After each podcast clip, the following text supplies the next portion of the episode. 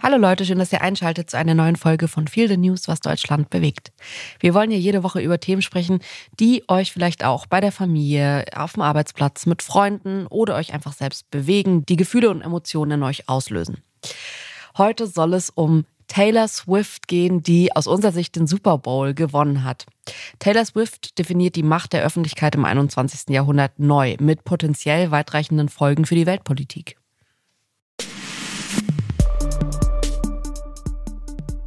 Ja, Taylor Swift ist ein Phänomen, ganz eindeutig. Ein kulturelles Phänomen natürlich mit ihrer Musik und ihren Touren, ein gesellschaftliches Phänomen, ein wirtschaftliches Phänomen. Und jetzt gerade schickt sie sich an, auch ein politisches Phänomen zu werden. Sie gilt nämlich im Prinzip als die einzige Person, die Donald Trump bei den Präsidentschaftswahlen im November in den Vereinigten Staaten noch irgendwie aufhalten kann. Und das deswegen, weil sie ziemlich progressiv ist und einen ungeheuren Einfluss in der wahlberechtigten Öffentlichkeit hat. Insbesondere bei ihrer Fanbase natürlich. Das sind mehrheitlich jüngere Frauen. 1989 wurde sie geboren und sie hat erstmal angefangen, ähm, so Mitte der Nuller Jahre, mit 14, 15 Jahren als Singer-Songwriter im Bereich Country. Da hat sie eine ganze Reihe von ziemlich eindeutigen Erwartungen dieser Szene erfüllt.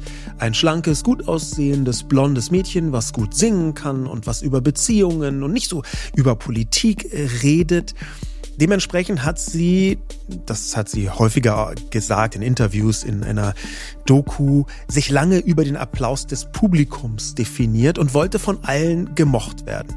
Das ist ihr auch ziemlich gut gelungen, denn sie hat ein enormes musikalisches Talent, sie kann sehr gut singen und ist eine absolut perfektionistische Performerin auf der Bühne. Sie hat eine ganze Reihe von Verkaufsrekorden aufgestellt. Zuletzt im letzten Jahr, 2023, hat sie eine Tour Eras hinter sich gelassen, das eine Art wirtschaftliches Erdbeben war. Äh, nach Einschätzung von Fachleuten beim Times Magazine hat diese Tour fast 5 Milliarden Dollar umgesetzt. Allein die Ticketverkäufe in Nordamerika sollen etwa 2,2 Milliarden Dollar ergeben haben. Sie wurde dementsprechend in diesem Jahr auch Times Magazine Person of the Year.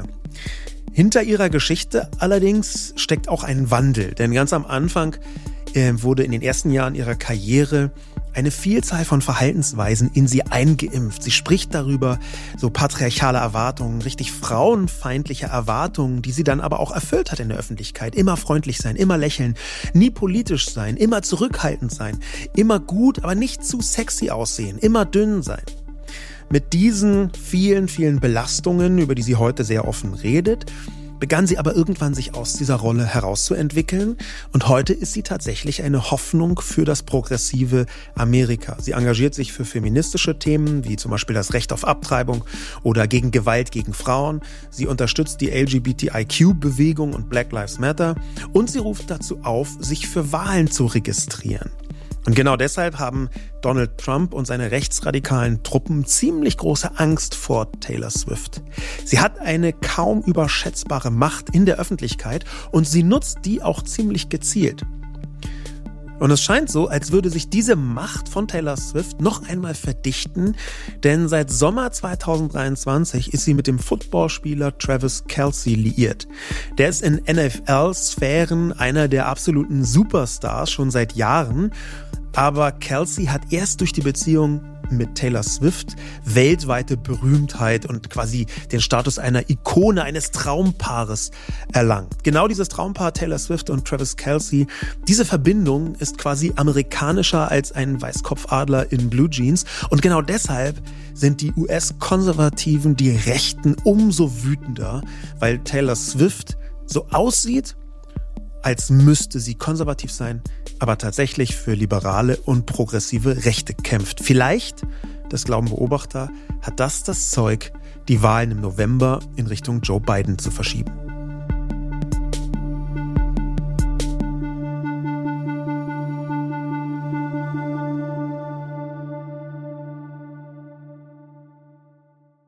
Werbung Sascha, ich würde gerne nochmal mit dir über Formbar sprechen.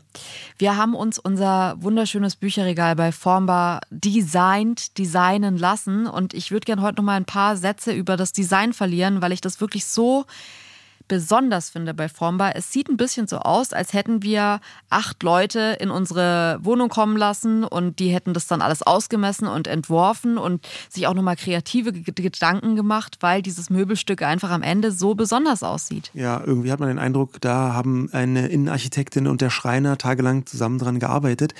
Es ist nämlich so, dass so rein vom Designaspekt, wir haben ja wirklich viele Möbelanbieter ausprobiert, man bei den allermeisten merkt, ah ja, das ist eins von der Sorte. Ne? Man kommt auch zu irgendwelchen Freunden, dann merkt man, ah, guck mal, die haben auch ein Regal von denen, die das dann äh, irgendwoher liefern.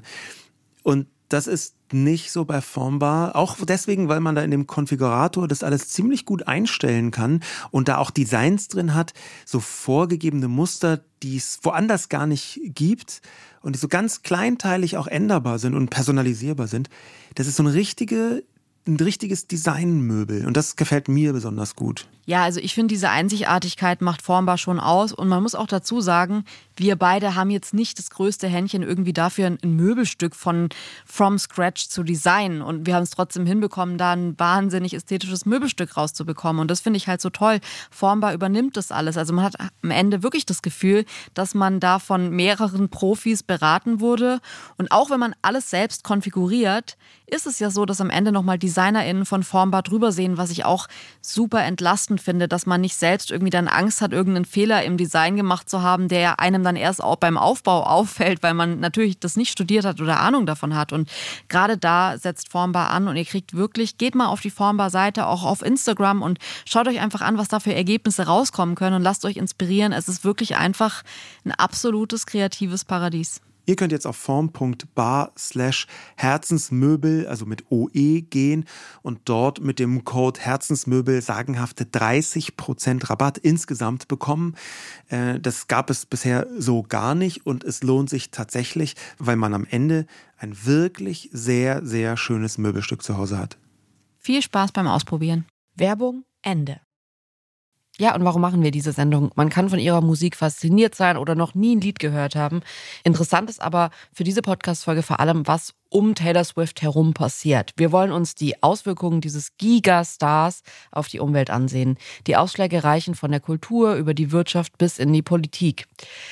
Jetzt bleibt erstmal die Frage, was hat es mit dem Swift-Effekt auf sich und warum unterscheidet sich Taylor so sehr von vielen anderen Stars?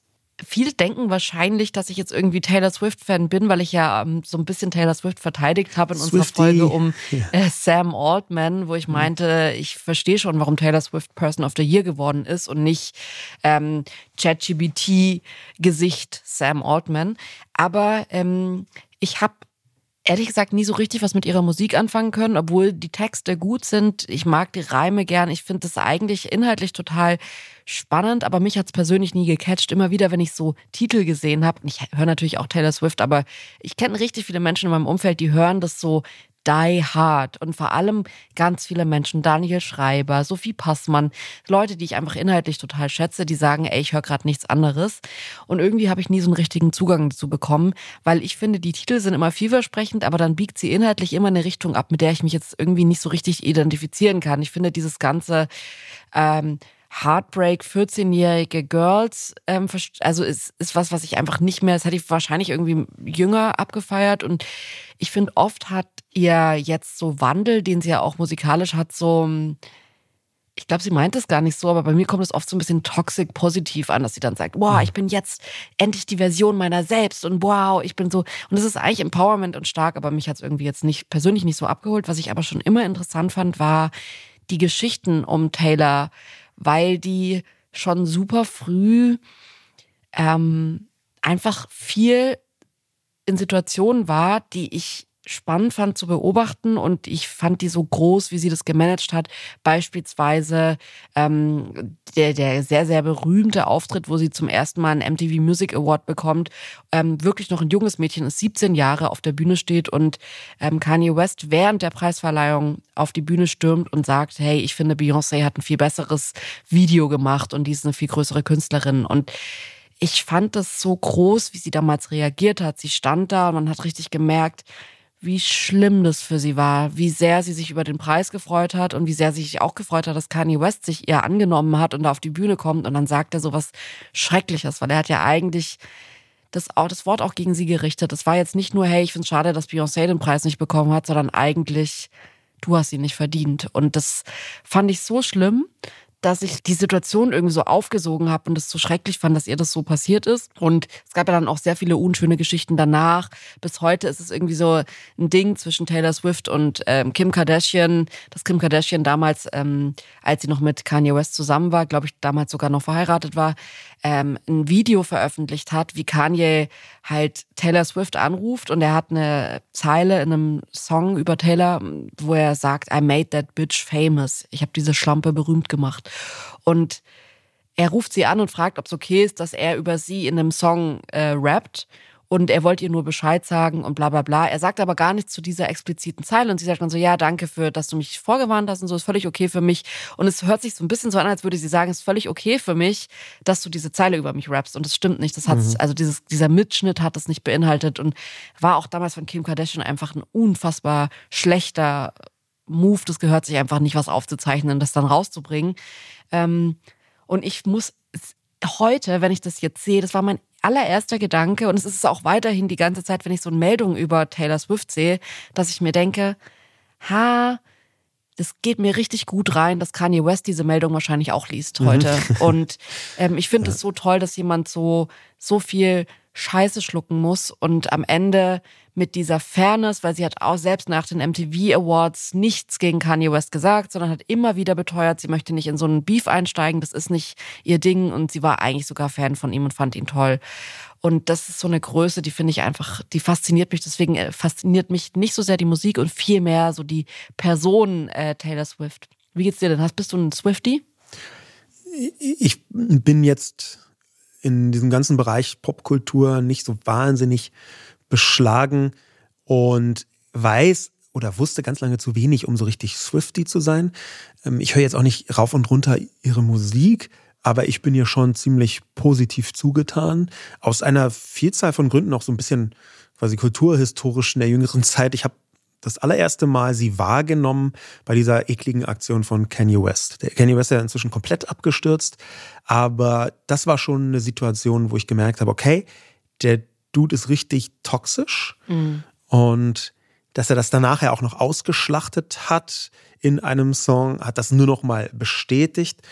Ähm, das war mein erster Kontakt quasi mit, mit Taylor Swift. Dann habe ich mir ein paar Sachen von ihr angehört und fand es gar nicht schlecht, habe sie aber, muss ich zu meiner Popkultur-Schande gestehen, sie anfangs, ich glaube sogar über Jahre mit Miley Cyrus verwechselt. Also das war, ja. das, das, ja, das sollte gar nicht irgendwie ein abwertend sein, sondern das hängt, glaube ich, damit zusammen, dass mein, mein Popkultur-Einschätzungsvermögen einfach wirklich sehr, sehr schlecht ist und ich eher so diffuse Wahrnehmungen von dieser Öffentlichkeit habe und dann ist das ein bisschen durcheinander gegangen, dann kam relativ lange nichts, aber dann irgendwann habe ich sie als Social Media und digitalwirtschaftliches Phänomen wieder getroffen, gesehen. In ähm, verschiedenen digitalen Medien, damals mein absoluter Hauptfokus ist Social Media, Twitter, Instagram.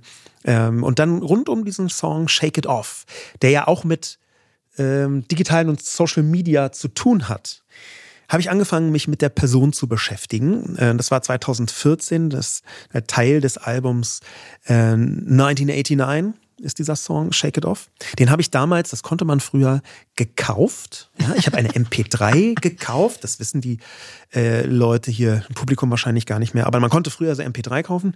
Ähm, und das war deswegen so interessant für mich, weil einerseits habe ich gesehen, wow, da ist jemand, der kann einen Öffentlichkeitsdruck herstellen. Auf der einen Seite. Und auf der anderen Seite kann sie mit diesem, eine Einzelperson, mit diesem Öffentlichkeitsdruck sogar einen gigantischen Konzern wie Apple in die Knie zwingen. Mhm. Das war nämlich tatsächlich genau mit diesem Album 1989, wo sie den Start von Apple Music als Wettbewerber von äh, Spotify, den Start von Apple Music verzögert hat bzw. verändert hat. Sie hat nämlich gesagt, Apple, das war der Plan, du willst deinen Leuten drei Monate kostenloses Probeabo ermöglichen, und zwar ohne die Künstler und Künstlerinnen zu entschädigen, da mache ich nicht mit. Mhm. Und das Interessante ist, dass man hinterher gemutmaßt hat, und das stimmte wahrscheinlich, dass natürlich Taylor Swift hätte da sagen können, anrufen können bei Apple und gesagt hat, hey, ich will aber schon Entschädigung. Und dann hätte sie stillschweigend hinter den Kulissen ein paar Millionen Dollar bekommen. Sie hat das aber nicht getan. Sie hat einen öffentlichen Druck gesagt, ich mache nicht mit. Meine Musik verschenkt ihr nicht, damit Leute euer Abo abschließen. Und mit diesem öffentlichen Druck hat sie es geschafft, dass Apple die komplette Politik über den Haufen geworfen hat. Sie haben dann zwar weiterhin, auch schon mhm. damals einer der allerreichsten Konzerne des Planeten, sie hat dann zwar weiterhin auch, äh, Apple hat weiterhin auch drei Monate kostenlos angeboten, hat aber die KünstlerInnen in dieser Zeit, für diese Zeit entschädigt. Und das hat wirklich sie im Alleingang hinbekommen. Und ich finde, genau solche Meldungen, die schließen sich ja an, auch an die Meldung, dass sie mal ähm, bei einem Foto von einem Typen ähm, so, der hat sie so von hinten umarmt und hat ihr so von hinten zwischen die Beine gefasst. Und sie mhm. hat es dann angezeigt ähm, und es kam zu einem Verfahren und sie hat halt, die Streitsumme war halt ein Dollar. Das ist in Amerika relativ typisch. Gwyneth Paltrow hat es gerade auch gemacht, ähm, dass man eben sagt, mir geht's hier nicht ums Geld, weil das der erste Vorwurf ist, den Frauen natürlich bei sowas sofort bekommen. Mhm. Die will sich nur wichtig machen, die will nur irgendwie Profit aus dem Gerichtsprozess schlagen und da kriegt sie irgendwie Publicity. Deswegen sagen die dann einen Dollar, weil es ihnen nicht darum geht, das Geld zu bekommen oder Reibach zu machen, sondern eben zu sagen, mir geht's um die Sache. Und ich finde das so interessant bei ihr. Natürlich muss man sicherlich auch drüber reden, das muss man sich leisten können, die mhm. ganze Zeit so für eine bessere Welt einzustellen. Aber ähm, Taylor Swift kann sich's leisten und es gibt viele Leute, die könnten sich's auch leisten und von denen hört man nicht solche Sachen. Ähm, ich finde, was ich da auch noch mit einreiht, ist, dass sie jetzt während der Eras Tour ähm, ihre Mitarbeitenden total gut bezahlt hat. Manche haben wirklich krasse Boni bekommen, die so auf dieser ganzen Welttournee mit gereist sind. Und das sind jetzt nicht nur die ManagerInnen, sondern wirklich auch das, die Leute, die die Bühne auf und abgebaut haben, das Sicherheitspersonal. Mhm. Und es sind alles so Moves, wo ich mir denke, selbst wenn man absolut nichts mit ihrer Musik anfangen kann, das ist eine wahrscheinlich die Person des öffentlichen Lebens gerade. Und das ist spannend zu hören, dass so eine Person so einen moralisch korrekten Kompass hat. Ja, das war im letzten Herbst, glaube ich, kam das raus. Auch nochmal ein Punkt, wo ich gemerkt habe, wow, mein früherer Eindruck davon, dass sie tatsächlich eine bestimmte Form von Engagement sehr intensiv vorträgt, der scheint gestimmt zu haben, als sie, ähm, als, als bekannt wurde, dass sie für jeden ihrer Trucker 100.000 Dollar Bonus während dieser Tour ausgeschüttet hat und nach der Tour. Also 100.000 Dollar für jemanden, der einen beruflichen Truck fährt, das ist schon eine life-changing Summe, was auch viele Leute genauso gesagt haben. Einer hat äh, unter Tränen gesagt, ich kann jetzt meine Kinder zum College schicken. Das war vorher wow. für uns nicht denkbar. Insgesamt hat sie äh, an ihre Mitarbeitenden der Eras Tour über 55 Millionen Dollar Boni ausgeschüttet. Das kennt man einfach überhaupt nicht aus diesem mhm. Kulturbereich. Ähm, und dieser Eindruck, der sich da verstärkt, der ähm, ist, glaube ich, nochmal auf die Spitze getrieben worden in den letzten Monaten, vor allem was diese Schwerkraft in der Öffentlichkeit bedeutet. Jetzt muss man sich vorstellen, also Taylor Swift, All-American Girl, blond, kommt aus der Country-Ecke, in Tennessee geboren, eigentlich alles so, sie ist einfach so wirklich Brennglas Amerika, Amerika, kommt mit einem nee, nicht mit irgendeinem, sondern mit dem Footballspieler zusammen, Travis Kelsey, der jetzt ja auch am Wochenende, deswegen haben wir uns auch entschieden, diese Woche die Sendung zu machen, den Super Bowl gewonnen hat. Letztes Jahr auch schon gewonnen. Eine Sache, die einfach nicht so häufig passiert, war eine ganz besondere Sache, stand auch überall nochmal so extra in den Medien, was das für ein Ding ist. Ähm, und die beiden jetzt zusammen. Das hat schon vor einigen Monaten angefangen. Ähm, da ist auch jetzt nochmal so, ich sag mal, Nebenschauplatz, weil die NFL nochmal so eine ganz andere Entwicklung nebenbei ist, weil egal wie jetzt die Eras Tour ist, man muss ja überlegen, die sind zusammengekommen letzten Sommer und jetzt macht sie die Welt, Welt, Welttournee, wo er sie besucht und im Publikum steht und klatscht und es waren auch total süße Bilder und er sie supportet. Und nebenher spielen die sich in den Super Bowl, also zumindest schon mal auf ihrer amerikanischen Hälfte schon mal alles gewonnen. Ähm, und jetzt steht sie im Publikum und das hat man die letzten Monate eben auch schon gesehen, dass sie dann da ins Stadion fährt und jubelt. Jetzt ähm, wissen wahrscheinlich sehr viele Swifties, aber ich erkläre es trotzdem noch mal so ein bisschen drumherum. Ähm, Taylor Swift ist sehr, sehr gut mit äh, Blake Lively und ähm, Ryan Reynolds befreundet. Die sind eigentlich so, sind sehr, sehr eng. Es ist zum Beispiel so, dass Taylor Swift alle Namen der vier Töchter von Blake Lively und Ryan Reynolds immer in ihren Songs äh, releasen durfte. Die hat es immer so kleine Hints gegeben, wie die Mädels heißen von denen. Die haben vier ah, cool. Mädchen. Und die sind super eng und man hat eigentlich immer so ein bisschen gedacht, ach, das ist das Perfekte. Die sind im Mittelpunkt. Blake Lively, Ryan Reynolds, so die Schauspieler, schillernde Schauspielpaar in Amerika, machen alles. Und die sind dann auch noch mit Taylor Swift befreundet. Wow, was für eine Gang. und jetzt kommt dazu aber, dass Taylor Swift sich eigentlich den Ryan Reynolds des Sports ausgesucht hat mhm. und die jetzt natürlich ein Supercouple sind und diese ganzen Bilder, ich weiß nicht, das Internet ist voll damit, wie auch immer Blake und Ryan dann mitgehen zu den Spielen und da jetzt so ein Freundeskreis entstanden ist, der natürlich für die Medien extrem, extrem interessant ist. Ja, das ist naheliegenderweise so, dass Taylor Swift-Fans hm, jetzt nicht das genuine, natürliche Publikum äh, von Footballspielen sind. Und deswegen liegt auch so eine Kraft in dieser Verbindung. Das sind zwei sehr prototypische amerikanische Ikonen, die für sehr unterschiedliche Bereiche stehen und die plötzlich aber zusammenwirken. Äh, die NFL hat spürbar größere Einkünfte und größere Aufmerksamkeit generieren können, allein dadurch, dass Taylor Swift zu Spielen geht. Und zwar auch natürlich bei Spielen, wo sie nicht ist, weil die Leute dann gucken, na, vielleicht ist sie ja doch da. Das ist also messbar. Und das ist dann auch gleich schon wieder dieser politische Hebel, der da mitschwingt, weil natürlich in einer Mediendemokratie, wie das in den Vereinigten Staaten und zum Teil natürlich auch in Deutschland der Fall ist, ist Aufmerksamkeit und zielgerichtete Aufmerksamkeit ein sehr großer und machtvoller Wert. Ja, was bedeutet das in Zahlen? Die NFL ist in, zumindest was die TV-Quoten angeht, hat die eine Präsenz wie seit 2015 nicht mehr. Und die New York Times hat ausgerechnet, dass das Football-Publikum dank äh, Taylor Swift um bis zu 15 Prozent gewachsen ist. Das sind halt alles so Momente, das sind mhm. Zahlen, wo man sagt, das ist interessant. Das war einfach so vorher nie da. Und ich finde das schon spannend, einmal drüber zu reden, es gab ja schon andere große Stars. Hatte das irgendwie ein ähm, Michael Jackson oder die Beatles? Hatten die A nicht die Macht oder haben die das nicht so wahrgenommen? Das frage ich mich schon, weil ich mir denke, dass es jetzt plötzlich so ausgemessen wird. Ist es nur eine Sache, weil man jetzt plötzlich anfängt, das zu messen? Gab es es früher auch schon? Oder würdest du sagen, dass es wirklich ein neues Phänomen ist? Meiner Ansicht nach ist das schon ein neues Phänomen. Nicht, dass die, sagen wir mal, die Beatles oder eben Michael Jackson so als Ikonen des 20. Jahrhunderts, dass die nicht auch Massenaufläufe verursachen konnten. Vollkommen klar, die Beatles haben das gewissermaßen erfunden. Dieses große Aber hängt schon an dieser umfassenden Medialisierung der Gegenwart. Das gilt jetzt nicht nur für soziale Medien, sondern natürlich auch für alles andere. Alles ist so durchmedialisiert und so durchvernachrichtet, dass jemand, der allein dadurch, dass sie irgendetwas tut, egal was, Nachrichten herstellt, Inhalte herstellt. Ja, jede, jede Drehung, jede Handbewegung ist eine eigene Nachricht von Taylor Swift und die wird dann aber auch gesendet. Dass diese Zeit einen solchen Hyperstar produzieren kann, einerseits, und dass andererseits diese Frau das dann auch so gezielt nutzt. Das war ja nicht immer so, aber dass sie das so gezielt nutzt und auch weiß, was sie da tut. Du hattest ähm, mal in so einem Nebensatz vor ein paar Tagen, genau als wir über Taylor Swift geredet haben, gesagt, irgendwie dachten wir, die Ära der Superstars sei vorbei. Was hast du damit gemeint? Also eigentlich wahrscheinlich auch sehr, wenn man an den Inhalt denkt und sich dann denkt, ja, aber Michael Jacksons Musik oder irgendwie die Musik von den Beatles, die ist doch so groß, die kennt doch jeder. Meine Eltern wüssten jetzt, glaube ich, nicht die drei bekanntesten Songs von Taylor Swift. Ich weiß gar nicht, ob sie überhaupt einen erkennen würden von Taylor Swift.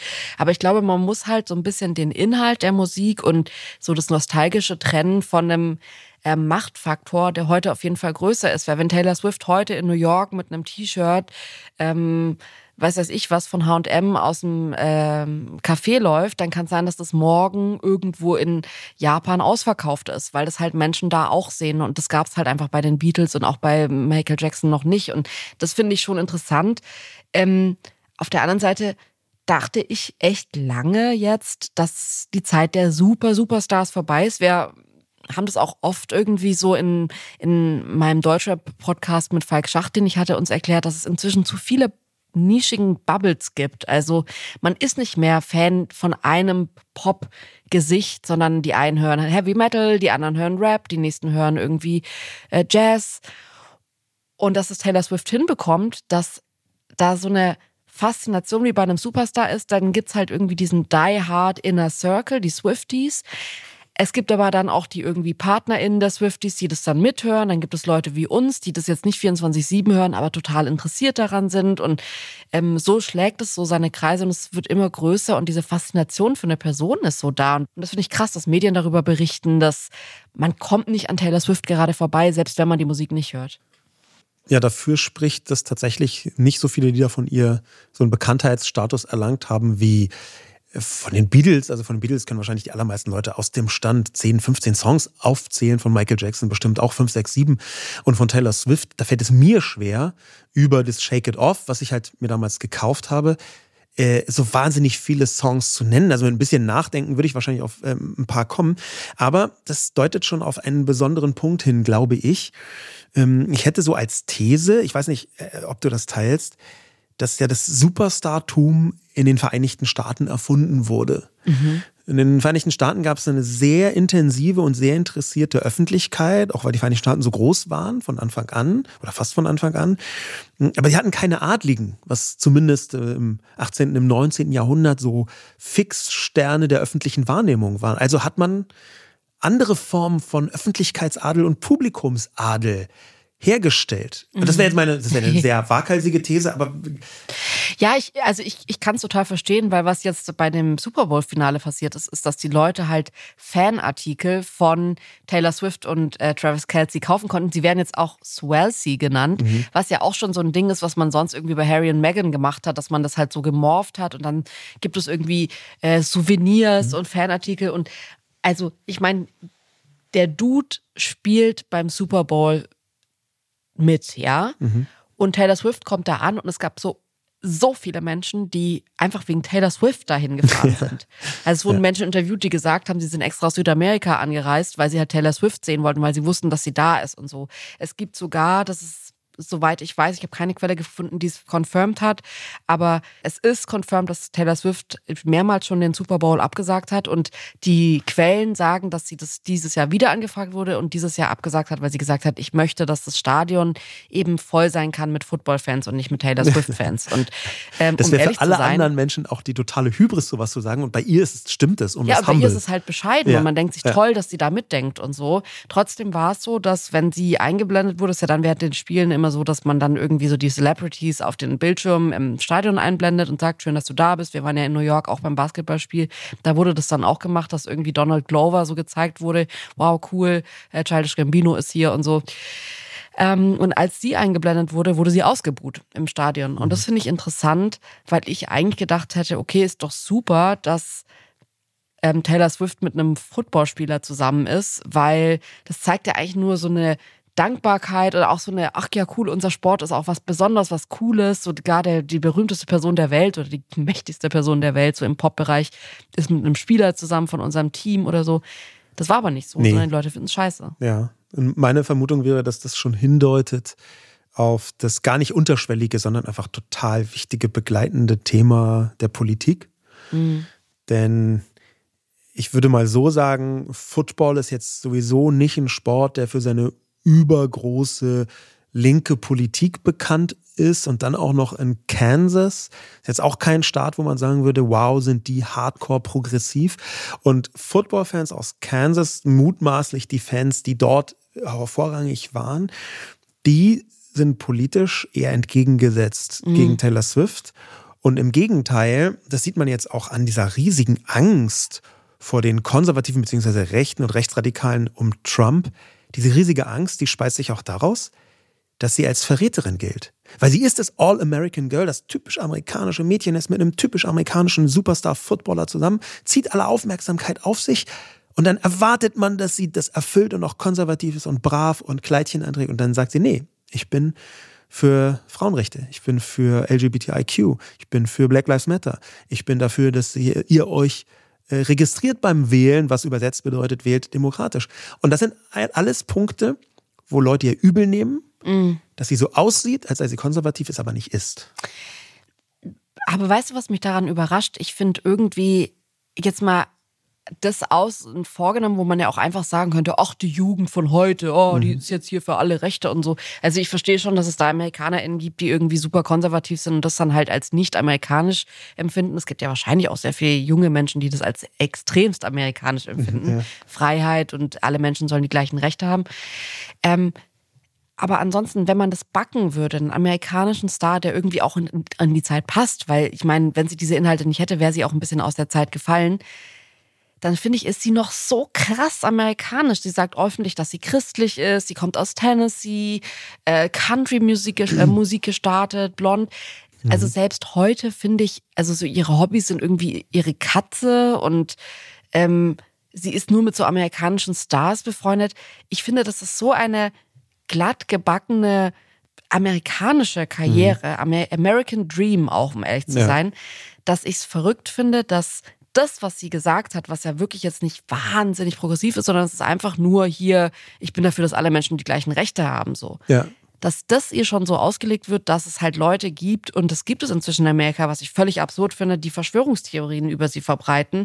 Ganz vorne an mit ähm, natürlich die äh, Make America Great Again, ähm, das Movement, die so richtig crazy Verschwörungstheorien verbreiten und sagen, dass sie irgendwie von der NATO gesteuert wird und dass sie mit beiden irgendwie so geheime Sache macht. Und die haben zum Beispiel dann auch gesagt vor dem ähm, Super Bowl-Finale, dass das Ergebnis eh schon feststehen würde, dass eben die äh, Mannschaft von Travis Kelsey gewinnen würde.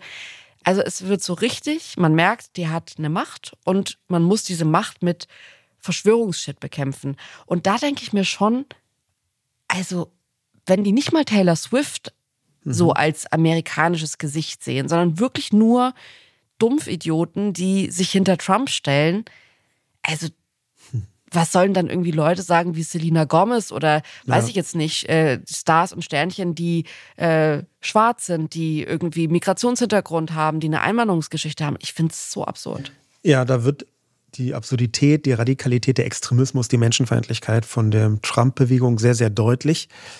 Ein, ein Punkt, ähm, den, ich, den ich spannend fand an dem, was du gerade gesagt hast, ist diese extreme Normalität, die sie mitbringt, obwohl sie der absolute Superstar ist, diese Normalität, die du eben rausgestellt hast.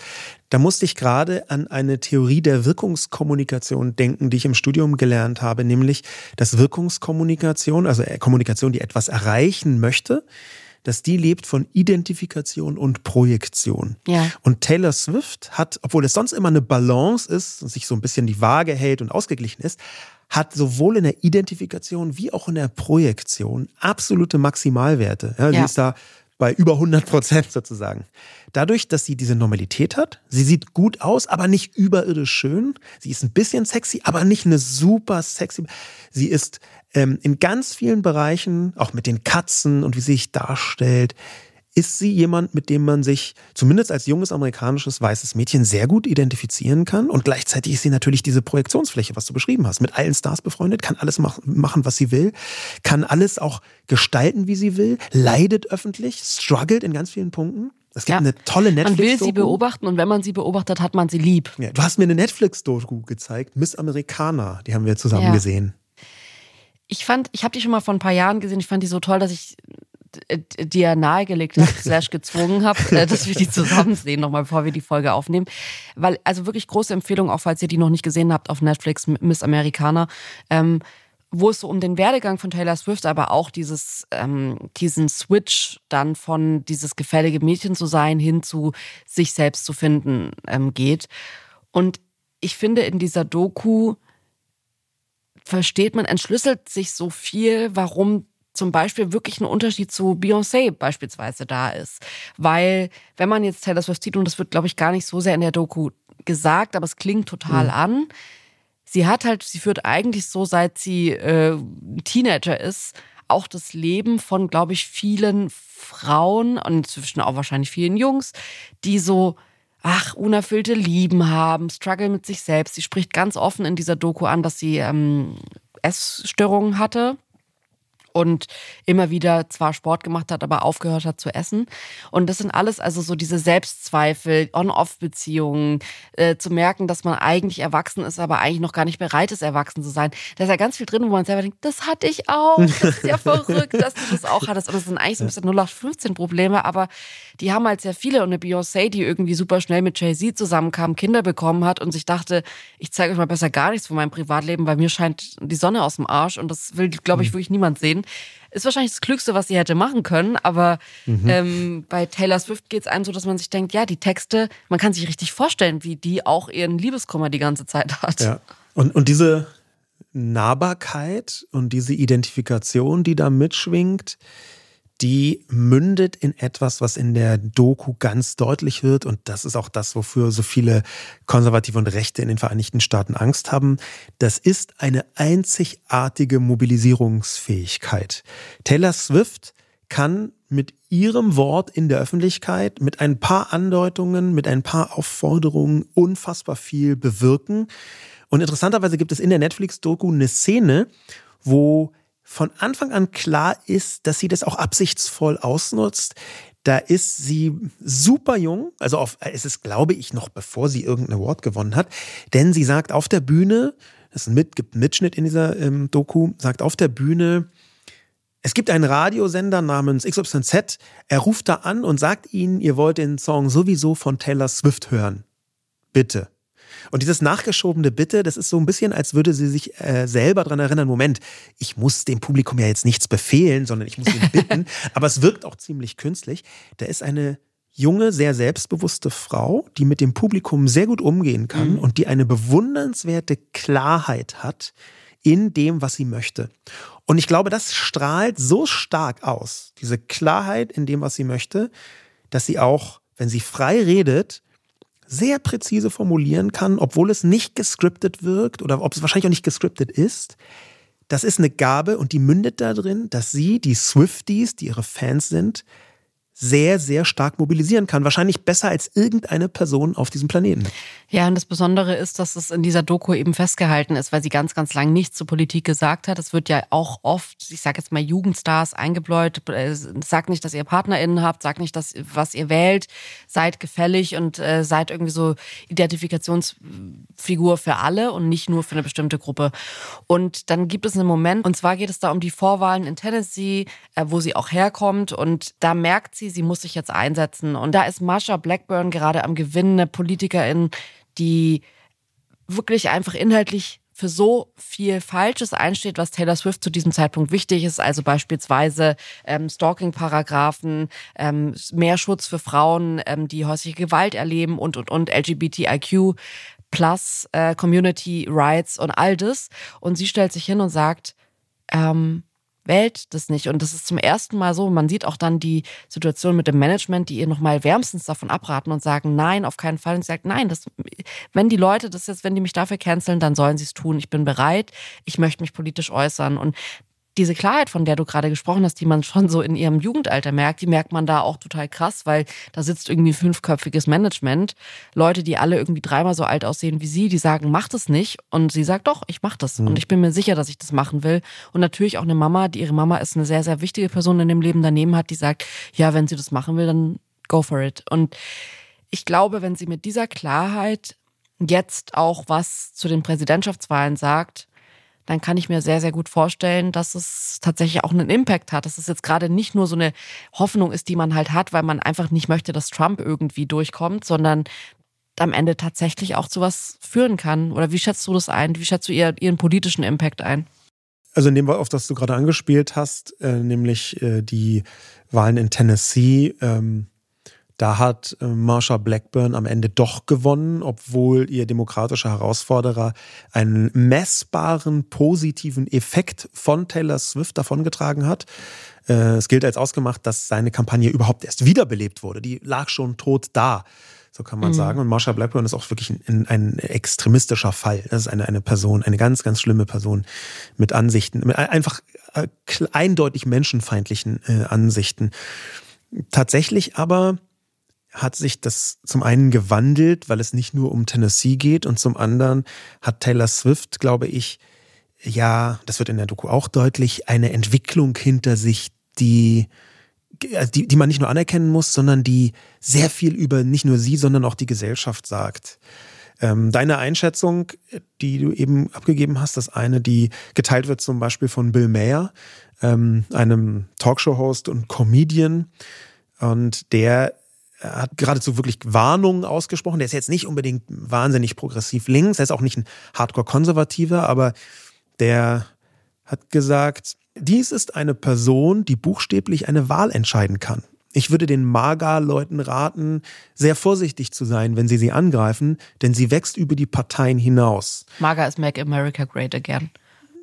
Ja, diese Einschätzung ist eine, die geteilt wird von sehr vielen. Diese Mobilisierungsfähigkeit mhm. ist eins und diese Entwicklung, die du angerissen hast, die dahin geführt hat, die kann man über die Jahre immer deutlicher erkennen. Es gibt Auftritte von ihr, da sagt sie genau was, und das ist eben das Spannende, quasi patriarchal ihr eingeimpft worden ist über Jahre, wenn nicht Jahrzehnte. Von Anfang an gab es immer diese Warnung, werde nicht wie die Dixie Chicks. Die Dixie Chicks waren eine unfassbar gefeierte Frauenband im Bereich Country und Western, wirklich Superstars in den Vereinigten Staaten, speziell im Süden. Und dann haben sie in einem, bei einem Konzert in einem, in einem Nebensatz gesagt, wir schämen uns aus Texas zu kommen, so wie ähm, George, George, äh, George, Bush, George W. Bush. Ähm, das war äh, rund ähm, um den Krieg im Irak. Und durch diese Nebenbemerkung ist dort etwas passiert, was man heute Cancel Culture nennen würde. Ja, Cancel Culture ist ja eigentlich eine konservative Erfindung. Ausgrenzung machen Konservative und Rechte schon immer. Und damals wurden so Platten verbrannt. Sie wurden, öffentlich hat man angerufen, ihr dürft die Musik nicht mehr spielen. Und die wurden wirklich in Grund und Boden, wegen dieser Nebenbemerkung gegen George Bush, in Grund und Boden gecancelt. Ihre Karriere ist implodiert. Sie wurden boykottiert. Und das war so das warnende Moment, wofür natürlich dann noch ihr Management Angst hatte. Und sie hat sich aber aktiv dagegen entschieden. Irgendwann hat sie gesagt, es reicht mir jetzt. Ich möchte nicht mehr gute Miene zum bösen Spiel machen. Ich möchte jetzt die Welt besser machen. Das ist, glaube ich, auch ein Punkt, ähm, das wird auch immer wieder deutlich, als es dann diesen Turning Point bei ihr gab, dass es halt eine Zeit gab, in der ja fast schon die Leute gedacht haben, dass sie so ähm, versteckt rechts ist. Ja. Weil wenn man natürlich ganz lange gar nichts zur Politik sagt, dann denken die Leute irgendwann, naja, die hat wahrscheinlich so eine radikale Meinung, dass sie weiß, dass sie nichts dazu sagen kann, weil das ihre Karriere nicht gut tun würde. Und ich glaube, dass das auch so Punkte waren, wo sie dann gemerkt hat, ich meine, gut, wir reden jetzt hier von einer Frau, die jetzt heute irgendwie 35 wird. Das heißt, ja, in den letzten Jahren hat man das vielleicht schon ein bisschen vermisst, aber ähm, also bis das dann rauskam, aber da war sie halt dann trotzdem Mitte 20 und wie sehr erwartet man von einer Mitte 20-Jährigen, dass die irgendwie was zur Politik sagt. Ich finde es aber inzwischen total gut, dass sie gesagt hat, ey, ich, ich muss das machen. Und ich bin auch total gespannt, wie der Impact am Ende ist auf Aussagen, die sie dann irgendwie so ähm, tätigt, weil ich finde trotzdem, dass in Amerika, wenn ich sehe, wie die Leute politisch sind, dann sind die sehr weichgewaschen politisch. Also es ist nicht so eine super, äh, ich gehe hier mit auf jede Demo und ich starte irgendwie selber dieses und jenes, sondern da gibt es mal einen Song, wo dann mal in der Unterzeile klar wird, dass sie irgendwie äh, ja, Demokratin sein könnte. Mhm. Und da bin ich sehr gespannt, weil es müsste ja jetzt eigentlich zu sehr, sehr klaren Aussagen kommen. Äh, Travis Kelsey wurde auch gefragt, wie es aussieht jetzt beim Super Bowl-Finale, äh, wann sie dazu aufrufen und, und, und, wann sie sich positionieren und er hat jetzt erstmal gesagt, er weiß dazu gar nichts. Ähm, das sind dann schon auch die Momente, wo ich mir denke, hm, ja, weiß ich jetzt nicht, ob dann irgendwie am Sonntag vorher reicht, wenn sie sagt, ich gehe mhm. wählen mhm. oder am Tag, am Wahltag dann irgendwie äh, sich fotografiert, wie sie irgendwie im Wahllokal ist. I don't know. Lass uns gerne mal noch zu einer politischen Lage kommen. Wir werden ja auch, wir haben eine Trump-Folge geplant. Wir fanden es bis jetzt immer noch so ein bisschen zu früh. Aber ich merke, dass dieses Thema einfach immer mehr aufkommt und ich noch vor ein paar Monaten total entgeistert zu dir gesagt habe, dass ich never glaube, dass Trump irgendwann nochmal Präsident wird. Und du schon vor ein paar Monaten zu mir gesagt hast, ich glaube, der packt das wieder. Und das sind dann diese Momente, wo ich sagen würde, ich muss persönlich aufpassen, dass ich nicht Hoffnungen mit so Prognosen mhm. verwechsel, weil ich hätte total gerne, dass Taylor Swift es verhindert.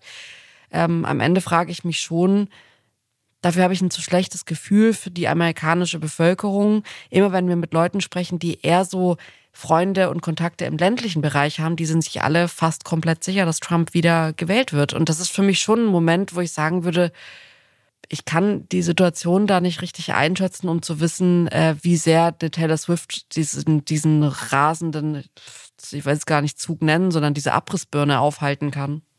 Ja, vor allem, weil es der Abrissbirne der amerikanischen Demokratie Ja. ist, werden könnte, droht zu werden.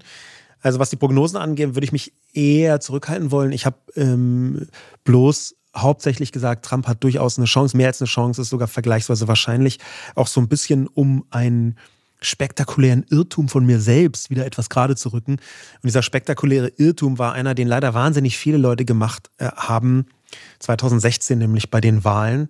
Ähm, da habe ich bis ganz kurz vor Schluss, eigentlich sogar bis nach Schluss gedacht, dass natürlich Hillary Clinton das gewinnt. Der hatte viel zu viel Shit über den Wahlkampf gemacht. Donald Trump, es kam viel zu viel absurder Kram raus, der wirklich jeden anderen Kandidaten zur kompletten Implosion gebracht hätte. Und das ging so weit, dass ich am Morgen des, in Deutschland war es ja der 9. November, ähm, hatte ich einen Vortrag 2016 am 9. November, gleich früh um 9. Also Mhm. immer, wenn ich noch so die finalen Schritte meiner Kolumne mache. Ähm, und ich wollte so ein bisschen vorbereiten, deswegen hatte ich die Kolumne über Trump, beziehungsweise die Wahl damals schon am Abend vorher zu Ende geschrieben. Und sie begann mit dem Satz, sie begann mit dem Satz, äh, das war ein Mittwoch, glaube ich, es, sie begann halt mit dem Satz, ähm, zum Glück ist es nicht so schlimm gekommen, dass Donald Trump Präsident geworden ist. Ähm, aber wir müssen trotzdem folgende Lehren aus seinem Ja. Erfolg bis dahin ziehen. Und dann musste ich halt die ganze Kolumne nochmal umschreiben. Und da kannst du schon sehen, wie sehr Ja. ich mich damals einfach komplett nicht in die Situation reinversetzen konnte, Ja. dass Trump gewinnt. Und deswegen, das war der, eigentlich der einzige Grund, warum ich das vor ein paar Monaten schon äh, gesagt habe. Natürlich in Verbindung damit, dass man äh, Amerika beobachtet und besorgt ist. Und diese Besorgnis, die teilen ja sehr viele Menschen, vor allem auch in Amerika. Ähm, der Punkt, der für mich interessant ist, und da würde mich interessieren, wie du auf Taylor Swift so als Ikone schaust. Die ist ein Role Model. Das ist vollkommen klar. Sie hat eine Wirkung vor allem auf junge Frauen, die ihr teilweise nacheifern, teilweise sie als Vorbild sehen, sie als Bezugspunkt haben. Ja, Michalis Pantelouris äh, hat da im SZ-Magazin Anfang des Jahres einen tollen Text geschrieben darüber. Äh, in ganz vielen Punkten bin ich nicht unbedingt ganz genau seiner Meinung, ist aber egal, sehr lesenswerter Text. Äh, liebe Grüße an Michalis, wie ähm, seine Töchter Taylor Swift auch in Deutschland als Role Model sehen. Glaubst du, sie ist ein Role Model des 21. Jahrhunderts und warum? Also ich denke auf jeden Fall. Ich weiß nicht, ob sie es. Wahrscheinlich ist sie es auch schon aufgrund ihrer Texte. Man sieht ja auch, dass das Publikum einfach noch jung ist, dass viele Leute einfach, ähm, also in, in meinem Insta-Feed sind es dann oft schon die Eltern, die halt dann mitgehen auf ein Taylor Swift-Konzert. Und ich finde es total schön. Ich würde mich freuen, wenn unsere Jungs irgendwann auch jemanden wie Taylor Swift haben und man geht dann dahin und versucht sich da als Eltern reinzuversetzen und zu verstehen. Und ich möchte absolut nicht eine Person sein, die sagt, ja, werdet ihr mal so alt wie ich und dann können wir nochmal drüber reden. Ich höre jetzt den ganzen Tag Beatles und sonst nichts. Schau. Ähm, ich glaube, dass auch schon in so einer Künstlerperson, die für junge Menschen so viel bedeutet, auch ganz viel für Erwachsene drin ist. Ähm, was ich aber wirklich, wirklich glaube, was nochmal größer ist, ist sind die Entscheidungen und der Impact, den Taylor Swift, Taylor Swift auf die Gesellschaft hat, also alles, was sie so umgibt. Ähm, ich glaube, dass das noch viel mehr dazu dient, Role Model zu sein. Also da sind jetzt gerade bei mir ganz viele Fragen offen, wie zum Beispiel, sie redet oft über Kinderkriegen und sie ist ein sehr häuslicher Mensch in ihrem Privatleben, zumindest das, was man so sieht, was so berichtet wird. Sie hat eine Katze schon immer, die sie überall hin mitnimmt und ähm, ein großes Haus, wo sie dann zurückgezogen auf dem Land lebt und so. Und ich frage mich halt, wie wird so eine Frau die Mutterrolle neu definieren vielleicht? Wie wird so eine Frau, also ich meine, wir erinnern uns alle dran, plötzlich kam Rihanna und ist Mama geworden und hat den Babybauch so als erste Frau super offen getragen die ganze Zeit. Und heutzutage ist so dieser Look, dass man eine Jeans einfach so aufmacht und der Bauch so komplett rausschaut und man dann mit einer offenen Jeans rumläuft, das ist ein Look geworden. So, und wir kommen aus einer Zeit, wo Frauen selbst einen Babybauch, was ja völlig absurd ist, kaschieren mussten, äh, dass man es nicht sieht, dass sie so dick geworden sind, in Anführungszeichen, obwohl gerade ein kleiner Mensch in ihnen wächst. Ähm, und das sind alles so Momente, wo ich mir denke, ich glaube, dass Taylor Swift jetzt schon Role Model ist für so viele Menschen und ich glaube, dass sie es durch andere Entscheidungen in ihrem Leben noch viel, viel mehr wird. Und sie spricht es selbst auch mal an in einem Interview und sagt, dass so viele Menschen einfach ähm, die Geschichten sich mit ihr teilen und das, was sie aufschreibt, das passiert den Menschen dann, wenn das Album rauskommt, auch oder sie können sich irgendwie damit identifizieren und die werden mit ihr alt in den äh, Geschichten. Und ich glaube, ähm, dass es auch nochmal ganz, ganz spannend ist zu sehen, wie altert so eine besondere Person. Was wird die noch neu definieren? Ich meine, Taylor Swift und Menopause, Taylor Swift und Rente, Taylor Swift und Tod irgendwann, Taylor Swift und Familie. Da ist ganz viel drin, was mich noch sehr interessiert und ich hoffe, dass wir so einer Person noch sehr, sehr lange beim Leben zuschauen können, weil sie einfach, glaube ich, wirklich ein Talent hat und eine Klarheit hat, auch das ihr Leben so auszuformulieren, dass es ganz, ganz viele Menschen erreicht und das finde ich ja ganz tief beeindruckend. Wie geht's dir denn? Hast du das Gefühl, dass sie ähm, ja nicht nur ein, sondern vielleicht das Role Model sein könnte des 21. Jahrhunderts? Das kann durchaus sein. Ich würde Role Models des 21. Jahrhunderts schon aus Diversitätsgründen gar nicht verengen wollen mhm. auf eine Person, sondern immer quasi unterschiedliche Role Models. Aber für die Klientel, die sie anspricht, ist sie mit Sicherheit das Role Model. Und ich habe mich gefragt, warum. Und ich habe eine These.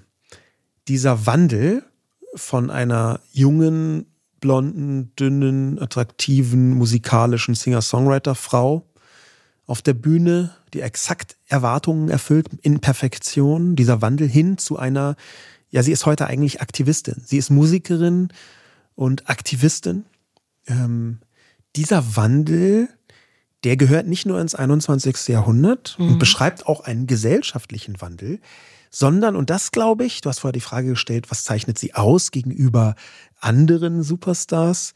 Das, glaube ich, liegt daran, dass sie ein extrem starkes Reflexionsvermögen hat. Sie hat, glaube ich, schon die Gabe zu, zu durchschauen, zu analysieren, was ist meine öffentliche Wirkung, wie funktioniert das, was bedeutet das für mich was lösen meine Aktionen und Nicht-Aktionen aus? Und dass sie am Anfang so lange so still war, dass sogar erklärte Neonazis dachten, das ist eine arische Frau, die ist eine von uns, also wirklich fast wörtlich mhm. äh, sie als, als äh, kryptokonservativ, ja, wurde dann gesagt, sie sei konservativ, könne es nicht zeigen wegen des linken Mainstreams, hat man so Verständnis gehabt. Und dass sie dann exakt das Gegenteil macht. Mhm. Dieser Wandel, wahrscheinlich nicht in ihren Ansichten, sondern eher in dem, was sie in der Öffentlichkeit macht. Und diese Gradlinigkeit, das basiert auf ihrem Reflexionsvermögen. Und das finde ich extrem stark und sehr bewundernswert und auch absolut als Vorbild. Es gibt, ich weiß nicht, ob du das gesehen hast, so eine eigene Kategorie auf ähm, TikTok und zwar die Swift Dads, also Väter, die mit ihren Töchtern zu Taylor Swift Konzerten gehen und wahrscheinlich dadurch, dass die Töchter das immer im Auto äh, dann wünschen, auch sehr textsicher sind, weil sie natürlich da dabei So wie wir bei Feuerwehrmann Sam. So wie wir bei Feuerwehrmann Sam gerade, genau. Und ähm, da gibt es so ganz berühmte Väter, irgendwie Macklemore, Channing Tatum, die da mit ihren Töchtern dann sind und man sieht richtig, wie die mittanzen und wie die vor allem für ihre Töchter das zu was Besonderem machen. Und jetzt ist meine Frage, da haben wir noch nie drüber geredet. Bist du ein Vater, der, wenn unsere Söhne Taylor Swift verehren, lernst du dann mit denen die Texte und gehst mit denen auf ein Konzert? Also man müsste mich zurückhalten, um mir das nicht zu tätowieren, weil ich so, mm, ich bin so begeistert von Begeisterung. Und ich glaube, dass Swift Dads ein Phänomen ist, was ja nicht nur bei Taylor Swift, sondern insgesamt beim Leben von jungen Menschen ganz essentiell ist, dass Eltern tatsächlich einen Respekt gegenüber den Begeisterungen ihrer Kinder empfinden. Und das finde ich so warm und so schön, dass ich das auf jeden Fall machen werde. Und es ist noch nicht mal so, dass ich mich verstellen muss, sondern mir reicht die Freude unserer Kinder, um selbst echte und nicht gespielte Freude zu empfinden. Oh, ich liebe dich. Und ich dich. Leute, schön, dass ihr zugehört habt. Ähm, das waren unsere Gedanken zu Taylor Swift und wir freuen uns, wenn ihr nächste Woche wieder einschaltet. Nächsten Donnerstag geht's weiter mit viel der News und äh, vielen, vielen Dank für euren Support. Wir freuen uns, dass ihr uns so viel hört und wir freuen uns natürlich auch, wenn ihr uns bewertet und empfehlt und weiterschickt und in eure Stories packt. Wir sehen das alles. Vielen, vielen Dank. Macht's gut. Ciao. Dieser Podcast wird produziert von Podstars bei OMR.